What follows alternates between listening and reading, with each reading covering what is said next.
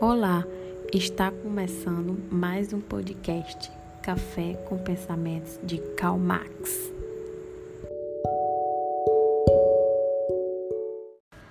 Nesse podcast, iremos falar um pouco sobre o trabalho, alienação e ideologia no pensamento filosófico de Karl Marx.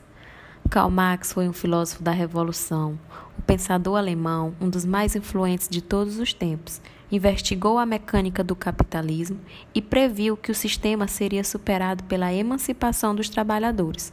A obra de Marx reúne uma grande variedade de textos, reflexões curtas sobre questões políticas imediatas, estudos históricos, escritos militantes, como o Manifesto Comunista, parceria com Frederick Engels, e trabalhos do Grande Fôlego, como sua obra-prima O Capital, que só teve o primeiro de quatro volumes lançado antes da sua morte.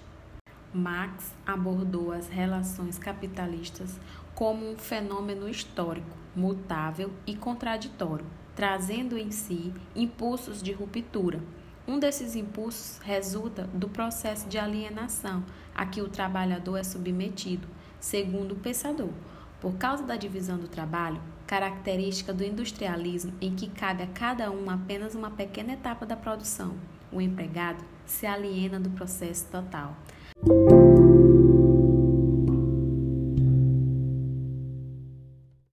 Além disso, o retorno da produção de cada homem é como uma quantia de dinheiro que, por sua vez, será trocada por produto.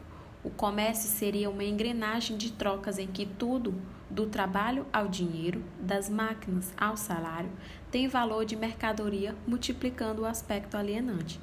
Por outro lado, esse processo se dá a custo da concentração da propriedade por aqueles que empregam a mão de obra em troca de salário. As necessidades dos trabalhadores os levarão a buscar produtos fora do seu alcance. Isso só os pressiona a querer romper com a própria alienação. Um dos objetivos da revolução prevista por Marx é recuperar em todos os homens o pleno desenvolvimento intelectual, físico e técnico. É nesse sentido que a educação ganha ênfase no pensamento marxista.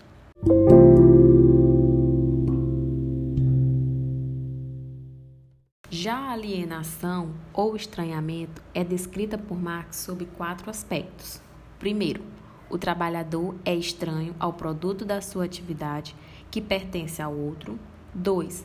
A alienação do trabalhador relativamente ao produto da sua atividade surge ao mesmo tempo, vista do lado da atividade do trabalhador como alienação da atividade produtiva. 3. Com a alienação da atividade produtiva, o trabalhador aliena-se também do gênero humano. 4. A consequência imediata desta alienação do trabalhador da vida genérica da humanidade é a alienação do homem pelo homem.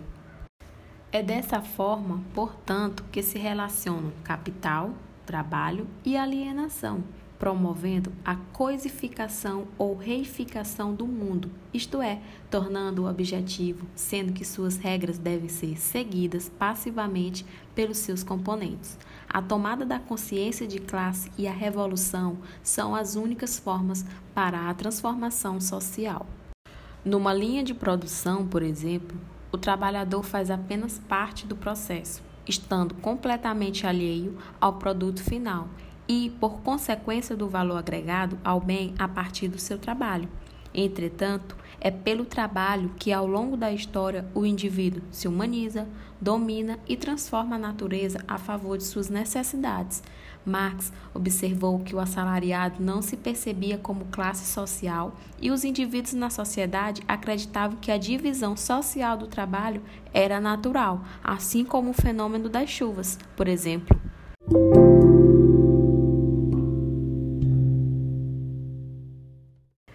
A ideologia para Marx é um fenômeno histórico e social que resulta do modo de produção econômico.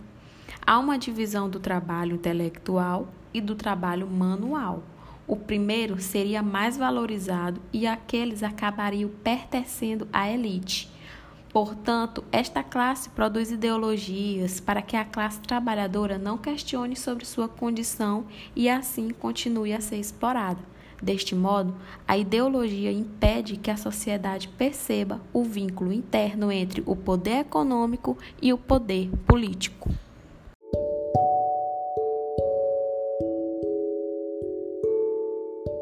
Enfim, chegamos ao final de uma viagem incrível sobre algumas curiosidades, alguns pensamentos, algumas ideologias do grande filósofo Karl Marx.